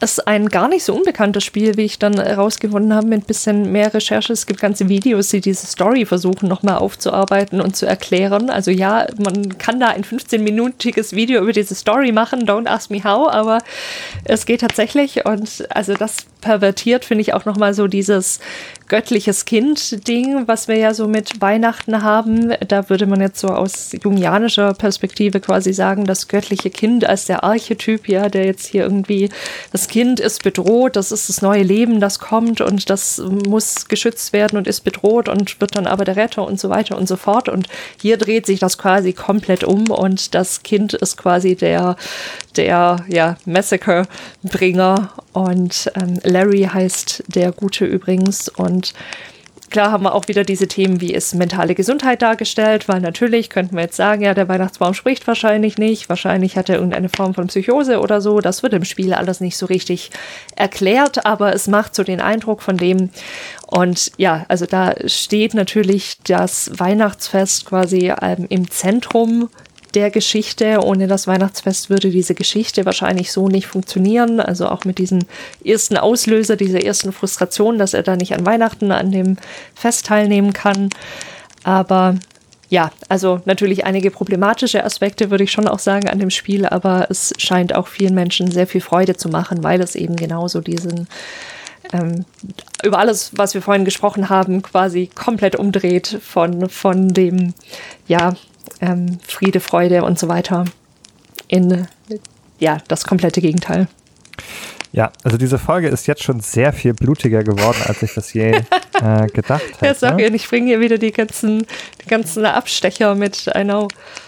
Rot und es Weiß aber sind die Weihnachtsfarben, ne? Und dann Tja, woher kommt das Rot? Also, wenn ich hier nochmal in meine Liste reinschaue, sind es aber tatsächlich auch viele Spiele, die Shooter sind, die ja. ähm, ab 18 freigegeben sind ähm, oder zumindest sich an Erwachsene eher richten, die in dieser Liste auftauchen. Zum Beispiel gibt es für Call of Duty 4, äh, Modern Warfare gab es eine Variante von einer Map ähm, von Crash. Ähm, da gab es Christmas Crash das war eigentlich die gleiche Map, die es schon gab, nur dass es Nacht war und Weihnachtsbaum. Ähm, so einen Weihnachtsbaum gegeben hat und so ein paar Geschenke, glaub, Geschenke lagen darum und solche Sachen. Genau, also so äh, Weihnachtslichter, so ja eben auch einfach dieser Weihnachtsskin quasi für eine Map, so als kleiner, ja, als kleines Zunicken an die Community hier, kleines äh, Geschenk für euch. Ähm, es war sozusagen eher so eine Art Skin, keine ganz eigene Map. Aber ich habe hier noch Mafia 2 zum Beispiel, das Intro, ähm, da kommt die äh, Hauptfigur Vito an Weihnachten nach Hause und es schneit. Man muss da irgendwie durch Schnee laufen und durch Schnee fahren. Ähm, in Bully, falls ihr euch an das Spiel erinnert, von Rockstar, wo man so ein Kind in der Schule spielt, das irgendwie da ähm, dem Titel nach irgendwie in Mobbing verwickelt ist. Ja, wo man einfach, also so ein, im Grunde ist es so ein frecher Junge, man prügelt sich da und man, man spielt Streiche und ähm, es sind auch so, es ist so ein typisches Rockstar-Game. Ähm, und da kommt zum Beispiel dann auch natürlich ein betrunkener Weihnachtsmann drin vor. Kein, einfach kein netter, ne? Es ist wieder dann so ein bisschen der schäbige, betrunkene Weihnachtsmann, der, der hier aufreicht. Auch noch ein älteres Hitman, Blood Money. Hier gab es tatsächlich so eine ähm, Playboy Mansion Mission. Also nicht, es hieß nicht offiziell Playboy Mansion, aber es war quasi genau das. Ähm, spielte auch zu Weihnachten schon. Also irgendwie scheint es diese Franchises auch so ein bisschen anzuziehen. Also das, was eigentlich eben nicht besinnlich ist, finden wir hier auch in den großen Titeln. Metal Gear auch noch. Stimmt, Metal Gear Solid 2, Snake, ja. Solid Snake, also eins der alten, nicht Metal Gear Solid, das darf man nicht verwechseln, nicht Metal Gear Solid 2, sondern Metal Gear 2. Da sind wir in den 80er Jahren auf dem Nintendo Entertainment System, wo das auch im Hintergrund spielt. Und wo du das schon sagst, es gibt noch ein Kojima-Spiel, ähm, ein sehr altes, das die meisten heute wahrscheinlich gar nicht mehr kennen, ähm, mit dem Titel Snatcher glaube, das war so PlayStation 1 Zeit herum. Äh, und das ist eher so eine Art Cyberpunk-Spiel. Wir befinden uns in so einer ja, Cyberpunk-Zukunft, äh, wie in Blade Runner zum Beispiel. Und ähm, es spielt auch an Weihnachten. Es gibt sogar einen Informanten, in dem Spiel, der auch als Weihnachtsmann verkleidet ist. Also sehr, sehr viele. Also der, der Weihnachtsmann ist einfach überall, das muss man sagen. Ich denke, ein Grund, warum das, sagen wir mal, ähm, in diesen Medien häufig dann einen düsteren oder makabren Turn nimmt oder so, ist, ich glaube, es ist verdammt schwer, Weihnachten einfach so darzustellen, wie es dem Klischee entspricht, so äh, ganz äh, friedlich, festlich, weil, also die, die da, eine solche Darstellung droht in gewisser Weise irgendwie witzlos zu sein. Und das ist ja der Tod der Spannung und der Unterhaltung, ist, wenn ein Videospiel irgendwie ja, letztendlich keine Aussage macht äh, über bestimmte Dinge. Und dann ist es äh, eben da, wo es nicht ironisch gebrochen wird, wo es nicht ähm, ins Gegenteil verkehrt wird oder irgendwie äh, vielleicht sogar zynisch kommentiert wird, ist es sagen wir mal, droht es auch äh, irgendwo witzlos zu werden. Die Frage ist, muss das so sein? Ja, also du, deine These ist jetzt so ein bisschen, okay, das Videospiel, das ist von Aktionen geprägt, von Action, man muss handeln, man muss was tun und die Besinnlichkeit ist eigentlich das Gegenteil der Handlung hier. Gemütlich irgendwo sitzen, ja, das kann man bei Life is Strange äh, zwischenzeitlich ähm, sich an den Wegesrand setzen und dem Soundtrack lauschen, aber das ist nichts, was als Idee und Gefühl irgendwie ein ganzes Spiel tragen könnte. Zu wenig, zu wenig Interaktion, zu wenig Handlung. Ähm, und das wird nicht funktionieren. Ja, die Frage ist das so. Vielleicht müssten wir überlegen, ob es ein weihnachtliches Zen-Game geben könnte, ja, wo man sich irgendwie Zen-artig durch Weihnachtsumgebung äh, bewegt oder weihnachtlich inspirierte Rätsel also, ganz besinnlich lösen muss. Ich habe ein Spiel gefunden, da ist auch der erste Level kostenlos. 100 Christmas Cats heißt das und das ist quasi Aha. ein, ja, ja, ja, diesmal wird es nicht blutig, versprochen. Es ist ein Spiel, bei dem man ja quasi ein Wimmelbildspiel, äh, auf dem wir 100 Katzen finden müssen und im Hintergrund läuft Weihnachtsmusik und es ist eben ein weihnachtliches Motiv, das wir da sehen, in dem wir diese 100 Katzen finden müssen. Die klicken wir an und ja, das war es eigentlich. Also es hat so ein bisschen so einen mhm. tatsächlich seinen Charakter. Klingt, klingt wie so ein Catch-all. Okay, was mögen die Leute? Weihnachten, ja. Katzen? Katzen? Okay, lasst uns ein Weihnachtskatzenspiel machen. Ja. Wow. Mhm. Ich werfe hier nochmal einen Blick in meinen Social Media Post, um noch ein paar Ergänzungen aus der Community quasi hier mit hineinzubringen in dieses Thema auch Backdrop, also wo ist Weihnachten, wo findet Weihnachten im Hintergrund statt? Zum Beispiel ähm, in Persona 5. Das ist ja auch ein Spiel, die Persona-Reihe, die immer so sehr ähm, klare zeitliche Strukturen hat. Da verbringt man Tage und dann geht es einen Tag weiter. Und das Finale des Spiels ist der 24. Dezember. Da geht man quasi sozusagen in den letzten Dungeon und das ist der Tag, ähm, der auch das Finale des Spiels darstellt. Was ganz interessant ist, ich würde da gerne einmal eine Verbindung herstellen weil ein Spiel, was tatsächlich eine sehr, sehr coole Weihnachtsepisode hat, ist nämlich Phoenix Wright Ace Attorney. Der erste Teil, ähm, glaube, der ist in Europa eben zuerst auf dem Nintendo DS rausgekommen. In Japan gab es ihn schon auf dem Game Boy. Und in der ursprünglichen Fassung ist die vierte Episode auch die, das Finale des Spiels. Ähm, in der späteren Fassung gab es noch eine zusätzliche Episode, die dann danach spielt, aber eigentlich ist das der finale Akt. Ähm, und auch Phoenix Wright ist auch ein Spiel, äh, in dem Tage äh, sozusagen sehr ähm, klar hervorgehoben sind. Also an welchem Tag, in welchem Jahr spielt diese Geschichte. Ne? Und wenn ich mich recht erinnere, beginnt diese Geschichte des Spiels im November oder im September vielleicht und hat dann auch sozusagen, ähm, geht dann hinein in diese Weihnachts, ähm, Weihnachtszeit und es findet ein Verbrechen statt ähm, äh, in dieser Weihnachtszeit und es ist auch der wichtigste Fall natürlich des Spiels. Es ist ähm, eine bekannte Figur sozusagen, die vorher vorgekommen ist, ist auf einmal sozusagen des Mordes beschuldigt und Phoenix Wright muss sie verteidigen. Es ist also absolut hervorragend natürlich, das Spiel sowieso. Es ist die allerbeste Folge. Ich würde sagen, es ist die beste Folge oder der beste Fall aus der gesamten Reihe von Phoenix Wright, ähm, soweit ich sie gespielt habe. Äh, und wirklich ganz, ganz hervorragend. Ich will dazu gar nicht spoilern, aber auch hier, ähm, was die interessante Parallele ist, hat man so einen Vorlauf und dann so ein Countdown quasi und eines dieser Höhepunkte spielt dann, der Höhepunkt spielt dann irgendwie um diese Weihnachtszeit. Ähm, wie bei Persona auch. Und vielleicht ist es ja etwas, was so natürlich für uns kommt, weil wir auch Adventskalender pflegen, die ein Countdown zum äh, Weihnachtsfest sind ähm, bis zum 24. Dezember. Vielleicht lässt sich das sozusagen gut irgendwie auf diese Spielidee übertragen, dass wir natürlich aus und ne, dass wir gelernt haben, ah ja, wir, wir warten hin auf diesen 24. Dezember und das ist dann der Höhepunkt. Es gibt natürlich, oder der 25. Es gibt natürlich Spiele, die von ihrer Struktur her oder die ihre Struktur letztendlich beziehen oder sich äh, basieren auf der Struktur, die die den Jahresverlauf irgendwie vorgibt, ne? Wie bei Persona, wo man irgendwie ein Schuljahr zum Beispiel oder sowas äh, simuliert. Und äh, in, innerhalb dieser Gestalt, die ein solches Jahr, äh, in der sich ein solches Jahr offenbart, ist ja Weihnachten dann eben markiert den Endpunkt, ein Über, eine Übergangssituation, ein Wendepunkt, wo sich das eine Jahr in das nächste wendet letztendlich. Und damit äh, wird quasi, wird dem Weihnachtsfest ja so eine Art natürlicher ähm, Sondercharakter als eben der Jahresabschluss, etwas endet, etwas Neues beginnt und so weiter zugewiesen.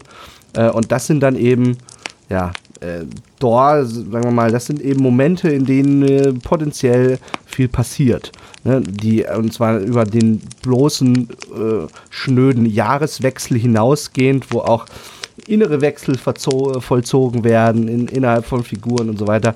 Der Mensch, der, der, der, sagen wir mal, der hat ja so einen gewissen, äh, ja, der ist im Fluss, der hat so einen gewissen inneren Flow und orientiert sich so in gewissen Maßen auch vielleicht so am, am Wechsel der Jahreszeiten und so weiter auch von der Psyche her, ne? Wir sind ja durchaus, sagen wir mal, gibt es Leute, die zum Beispiel eine Winterdepression entwickeln oder so, saisonal. Also der Mensch ist gewissermaßen gekoppelt an, ist Teil der Natur und die Natur hat natürlich, in, zumindest in, äh, hier in Westeuropa, einen gewissen Lauf, ne, einen gewissen Jahresverlauf und ähm, innerhalb dessen markiert Weihnachten natürlich einen besonderen Punkt, den Endpunkt des Jahres. Ne? Mhm.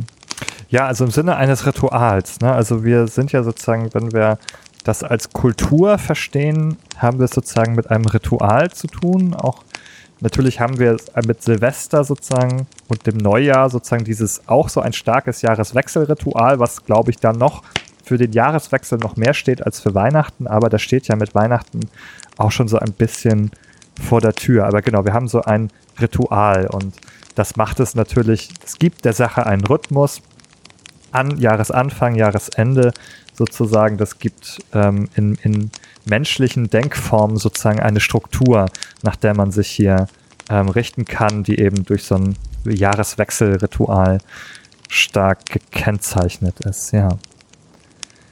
Also ohne als ein Weihnachtsexperte ein ausgewiesener zu sein, ist also einige der Elemente der äh, westlichen Tradition von Weihnachten, insbesondere äh, europäischen, äh, hat ja auch mancherlei Ursprünge in, sagen wir mal, ähm, nicht nur im amerikanischen äh, Hyperkonsumismus, wie ich das so ein bisschen ironisch zugespitzt habe, sondern auch so in, äh, äh in Anführungsstrichen heidnischen, äh, germanischen Traditionen des Lichterfestes und so weiter. Dahinter steht ja, sagen wir mal, eine machtvolle äh, Fantasie, ein Symbol, nämlich der Dunkelheit Licht entgegensetzen.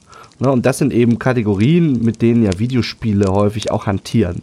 Ja, da gibt es das Böse, die Dunkelheit und dem äh, setzen wir den Helden oder die Heldin das Licht irgendwie gegenüber. Maximale Kontraste schaffen. Äh, und wir wissen, äh, Kontraste sind, sind sagen wir mal, grundsätzlich dazu geeignet, Menschen anzusprechen. Menschen finden Kontraste interessant. Menschen finden Kontrastarmut uninteressant. Und damit ist so, sagen wir mal, ähm, schon der Background vielleicht ähm, ähm, ja, bereitet für eben auch die Auseinandersetzung von Gut und Böse, Licht und Dunkelheit und so weiter, was so eine Art symbolische Zuspitzung erfährt im, äh, im Weihnachtsfest, im Lichterfest. Ja. Ja, da würde mich mal interessieren, Jessica, kannst du uns, äh, du bist ja so ein bisschen Symbolik-Expertin hier, eigentlich noch ein paar Worte zur Symbolik von Weihnachten erzählen? Weißt du da was? Mhm.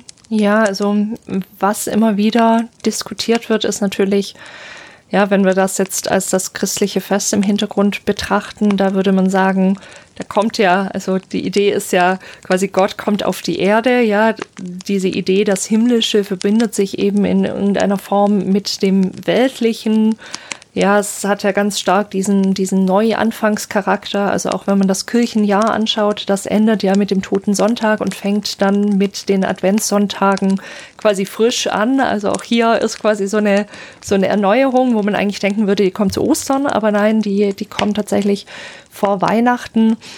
Also das ist viel mit drin, was auch wieder eigentlich zu den Gegensätzen ganz gut passt, Nikolas, die du gerade vorhin genannt hast. Auch da quasi dieser Gegensatz Himmel und Erde, der sich verbindet. Ja, Gott und Mensch verbinden sich in irgendeiner Form. Gott wird Mensch als Kind auch noch. Also haben wir natürlich noch diesen ganzen, ganzen Bereich des, des Kindes und der Symbolik des Kindes noch mit drin, den man sich da anschauen kann. Wir haben natürlich ganz klar diese klassischen Sachen, über die wir jetzt auch schon gesprochen haben, ja, Liebe, Frieden, Hoffnung und so weiter, die eben ja auch in dieser Weihnachtsgeschichte tradiert werden und für die die symbolisch stehen kann. Ihr habt jetzt gerade auch noch diesen Abstecher gemacht zu den Riten was ich noch wichtig finde, also der, diese, dieses strukturierende Element schlussendlich, ja, sei es jetzt sowas wie Lieder singen, Geschenke auspacken, Essen und so weiter, die ja eben oft, wie wir jetzt gerade auch diskutiert haben, in Games in irgendeiner Form vorkommen, entweder irgendwie spielmechanisch verpackt oder zumindest in der Geschichte verpackt. Und ja, der Archetyp des göttlichen Kindes. Da habe ich ja gerade vorhin schon kurz was dazu gesagt im Zusammenhang mit diesem Christmas Massacre, wo eben genau dieses, ja, ähm, das Kind, das quasi Heil und Leben und Segen und so weiter mit sich bringt, dass das eben immer wieder dann auch quasi verkehrt wird in, nicht nur in Spielen, aber eben auch in Spielen. Das mal so in mhm. Kurzfassung.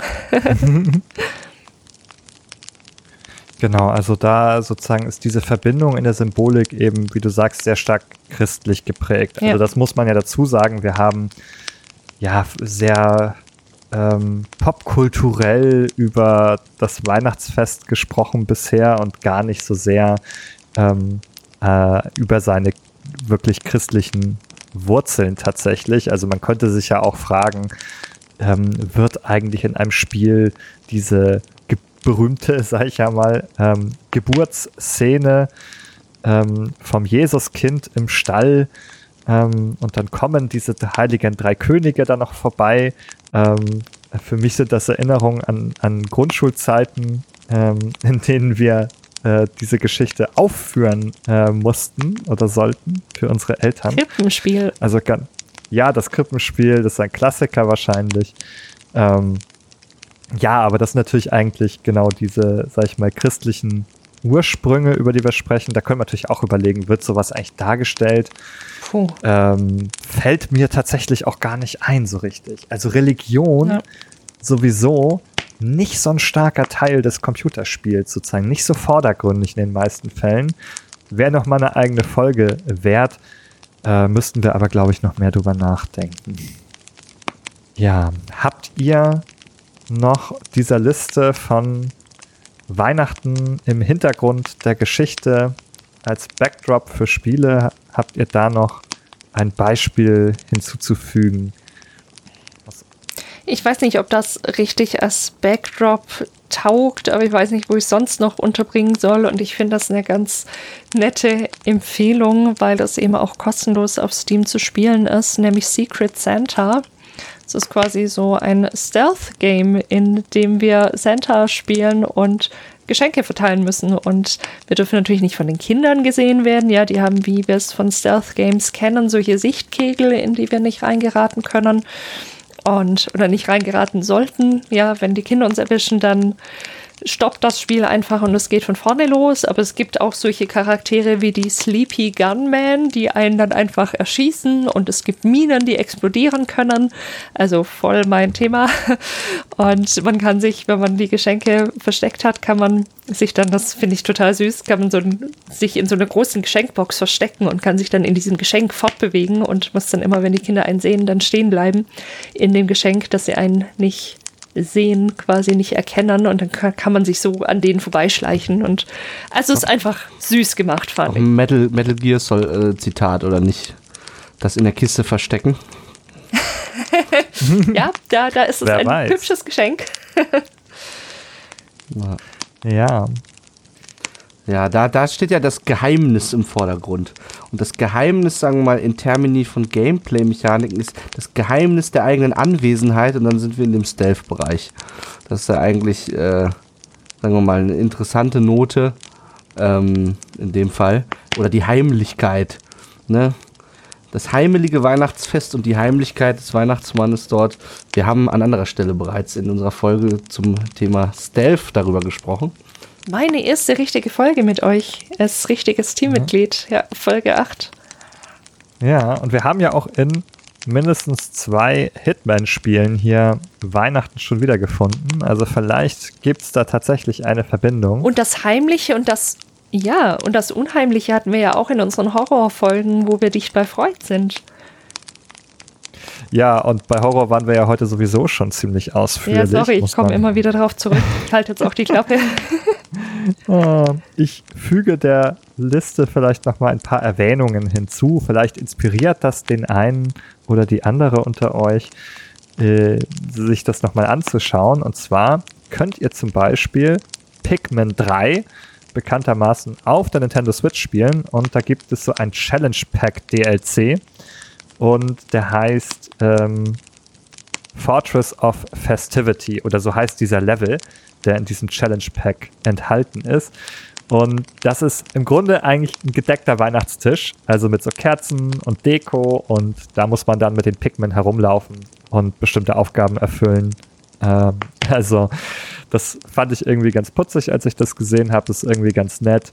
Ähm, eben Teil dieses DLC-Packs äh, gibt es sozusagen den, den weihnachtlichen Tisch so ein bisschen. Dann ähm, gab es ah, ganz altes Spiel, ich bringe mal einen Retro-Titel ähm, äh, rein.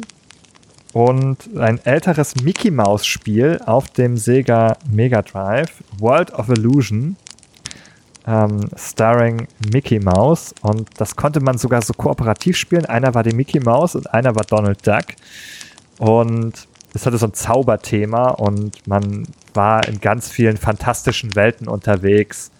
Und eine dieser Welten war auch so eine Christmas Area, in der halt einfach Weihnachtsbäume richtig festlich herumstanden und man in dieser Deko halt rumgeklettert ist. Man war so klein, man war so geschrumpft quasi und alles war riesig. Und da ist man so als kleine Figur, konnte man durch diese Weihnachtsbäume äh, und durch den Schmuck hüpfen. Definitiv etwas, was da so eine sehr ansprechende Pixel-Darstellung auch einfach gemacht hat. Und ähm, auch das sei erwähnt, das haben mir viele Leute auf Social Media geschrieben, die Yakuza-Reihe, da spielen ganz, ganz viele Spiele äh, tatsächlich während der Weihnachtszeit. Und hervorheben würde ich vielleicht nochmal Yakuza 2, weil da, äh, wie ich herausgefunden habe, sogar ähm, Silent Night, also auch wieder ein Weihnachtslied-Klassiker, in den Endcredits äh, spielt. Also dass auch dieses Spiel endet sozusagen auf, auf einer weihnachtlichen Note. ähm, und sogar mit einem Weihnachtssong. Also fand ich tatsächlich ähm, recht spannend. Und um vielleicht auch gemeinsam inklusive unserem kleinen Grinch in unserer Mitte äh, vielleicht noch einen besinnlichen Ausklang zu finden nach all den Massakern, ne, die nicht nur vom Grinch verursacht wurden, sondern auch von unserer. Ich wusste, dass äh, Jessica eigentlich Team Grinch ist. Ich wusste es. von unserer Sprengstoffexpertin. Also es äh, begann schon damit, dass du hier die Weihnachtsbäume anpinkeln wolltest und es endete im sprichwörtlichen Massaker. Oh boy. Vielleicht könnt auch ihr beide mir, ihr Weihnachtssaboteure, ähm, mir eine weihnachtliche Erinnerung schon mal mitbringen. Was ist denn vielleicht ein Spiel, äh, das nicht an Weihnachten spielt, also das kein Backdrop hat und keine Erwähnung und kein Weihnachtsmann-Outfit-DLC, sondern einfach eins, das euch vielleicht an Weihnachten erinnert, dass ihr an Weihnachten mal gespielt habt, ähm, das irgendwie eine nette Erinnerung ist an diese Feiertagszeit. Äh, mir fallen da gleich mehrere ein. Ich mache gern die Vorlage, dann könnt ihr nämlich noch ein bisschen überlegen, was vielleicht bei euch sein könnte. Ähm, vor zwei Jahren, vor zwei Jahren habe ich ähm, das Spiel Nein, Nein, Nein. Nein, nein, nein. Drei Neunen. Nein, nein, nein. Ähm, gespielt. Das ist ein sehr, mittlerweile schon recht altes, sag ich mal, im weitesten Sinne Adventure, äh, Visual Novel Rätselspiel, das ursprünglich auf dem Nintendo DS erschienen ist. Ähm, und man ist so ein bisschen wie im Escape Room. Man, die Figur, die du spielst, die wacht auf, die ist auf einem Schiff gefangen und dann heißt es so, ja, jetzt rätsel mal, äh, löst mal dieses Rätsel in, dieser, in dieser Todesfalle, damit du nicht absäufst. Und dann entwickelt sich das von dort aus weiter. Ich sehe ein, dass das nicht sehr weihnachtlich ist, ähm, sondern sich eher in diese problematischen Weihnachtsspiele einreihen würde. Aber das ist einfach etwas, was ich in dieser Zeit gespielt habe und was es irgendwie zu einer schönen Erinnerung macht, ist, dass ähm, über die Feiertage viele Freunde und Freundinnen von mir tatsächlich auch das gespielt haben, also das so wiederentdeckt haben und dann haben wir uns so gegenseitig ähm, damit angesteckt, dieses Spiel nochmal zu spielen. Und das war irgendwie total schön. Alle hatten halt Urlaub zwischen den Weihnachtsfeiertagen, waren bei ihren Familien und nebenbei haben die sich so dann irgendwo rein verkrümelt und äh, dieses Spiel gespielt und wir haben über diese gesamten Feiertage unsere Erfahrungen ausgetauscht. Ah, wo bist du gerade? Ah, dieses Rätsel finde ich total schwierig und ich habe total vergessen, wie das geht. Und ähm, es war einfach total schön, diese in dieser Zeit dieser besinnlichen, ruhigen, gemütlichen Weihnachtszeit ähm, so ein Erlebnis über die Ferne zu teilen mit anderen. Das war noch so in der Corona-Auslaufzeit. Äh, Deswegen war das vielleicht auch nochmal besonders schön, dass man da sein Element hatte, das er mit anderen teilen konnte. Und das ist für mich eine gute Weihnachtsspiele-Erinnerung einfach. Ja. Habt ihr auch sowas oder irgendein Spiel, das ihr mal gerne zu Weihnachten gespielt habt? Also ich erinnere mich besonders gerne zurück daran, als ich halt im, im Witcher 1 DLC den Weihnachtsmann getötet habe. Ja, okay, vielen Dank, Jessica. Hast du eine schöne Erinnerung auch? Stronghold, ja, ganz, ja, fast, fast ohne Explosionen, nicht so richtig explosiv.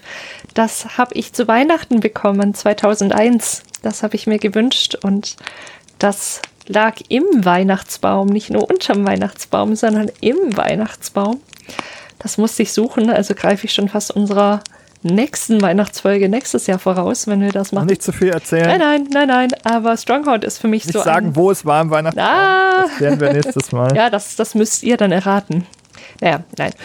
Ja. Stronghold ist, ist für mich irgendwie seither wirklich auch so ein, so ein Spiel, das ich so mit, mit also auch ganz viel Nostalgie verbinde, einfach eben, weil es mich an, an diese früheren Zeiten des Spielens erinnert und weil, ich weiß nicht, also das, das hat für mich wirklich so einen Weihnachtscharakter und jetzt ist ja erst kürzlich ein, ein Remastered erschienen mit einer neuen Stronghold-Kampagne und das habe ich mir jetzt tatsächlich für nach Weihnachten aufgehoben, weil ich das dann zwischen den Jahren in aller Ruhe spielen möchte und so ein kleines bisschen so ein Gefühl von, ich mache eine Stronghold-Karte zum ersten Mal auf, ich spiele eine Stronghold-Mission zum ersten Mal nach über 20 Jahren wieder, das will ich mir holen, dieses Gefühl. Mhm. Ja, das finde ich auch sehr schön. Ah, dem möchte ich jetzt nochmal eine echte, eine echte Erinnerung hinzufügen. Ähm, auch um das Ganze ein bisschen äh, von einer anderen Note ausklingen zu lassen. Ähm, meine erste Heimkonsole, der, der, Super Nintendo war das. Äh, der lag unterm Weihnachtsbaum. Äh, die Konsole lag unterm Weihnachtsbaum, ein Geschenk für meine Schwester und mich. Und ist rückblickend also einer der Momente quasi, wo sich mein, wo meine Geschichte mit den Videospielen quasi ihren Anfang genommen hat. Ähm, ein Pfad, der sagen wir mal, sich eröffnet hat, der äh, sich bis heute auch bis in, sagen wir mal, meine berufliche Identität hinein wirkt, die damals seinen äh, Anfang genommen hat, die Magie, die Faszination, die von diesem Ding ausging. Ich wusste gar nicht, ich, ich, war, ich war viel zu jung, um zu realisieren, was genau das eigentlich war. Ähm, habe allerdings relativ schnell äh, dann erkannt, äh, äh, wofür es, äh, wofür es dient, dieses, dieses Stück Plastik und diese, die Spiele und so weiter. Und äh, ja, was mich seitdem nicht mehr losgelassen hat, auf jeden Fall. Und insbesondere, dass es ein Geschenk für mich und meine Schwester war. Das war so ein verbindendes Element dann auch. Die, meine Schwester war älter als ich, die konnte mir, äh, ist da schneller dahinter gestiegen, wie das funktioniert hat und so weiter. Äh, und konnte mir das auch zeigen und erklären und so weiter. Äh, das sind äh, sehr, sehr schöne Erinnerungen, die ich teile. Äh, ja, also nicht nur ja, ein ja. Geschenk an die kleinen Hobergs, sondern auch ein Geschenk an Behind the Screens, das wir nur aufmachen durften, weil du damals herangeführt wurdest an den Super Nintendo. Sehr schön. Vielen Dank für eure Geschichten und ich sage an dieser Stelle auch schon mal vielen Dank für ein wunderschönes Jahr 2023 mit euch natürlich, mit vielen wunderbaren Gästen, die wir hatten und natürlich vielen Dank an euch da draußen, die ihr hier uns immer wieder treu zuhört. Und auch an diejenigen ganz besonders natürlich, die uns bereits bei Steady unterstützen und damit sozusagen dieses Projekt am Leben erhalten und möglich machen. Äh, vielen, vielen Dank an euch. Wenn ihr euch einreihen wollt und wenn ihr auch uns noch ein kleines Geschenk machen wollt, dann ist das Beste natürlich ein Abo bei Steady, mit dem ihr den Podcast unterstützt. Wir stehen so kurz davor, so kurz davor, unser erstes richtiges Bonusformat ähm, zu finanzieren. Also geht am besten jetzt direkt auf Steady, ähm, lasst eine kleine oder große Unterstützung da und ermöglicht uns, dass wir und euch natürlich, uns und euch, dass wir in das nächste Jahr gemeinsam mit dem ersten richtigen Bonusformat für von für und von nein für euch und von Behind the Screens äh, reinstarten können. Und falls es äh, einfach schon die Weihnachtseinkäufe äh, euch ein Loch ins Portemonnaie gefressen haben, könnt ihr uns natürlich auch auf andere Wege unterstützen, indem ihr zum Beispiel Schulden aufnehmt. bei Apple Podcasts Nein! Indem ihr natürlich bei Apple Podcasts eine positive Bewertung hinterlasst oder indem ihr ähm, bei Spotify äh, eine Bewertung hinterlasst oder wenn euch auffällt, dass ihr uns noch gar nicht folgt auf diesen Plattformen, auch einfach ein Follow dort dalassen.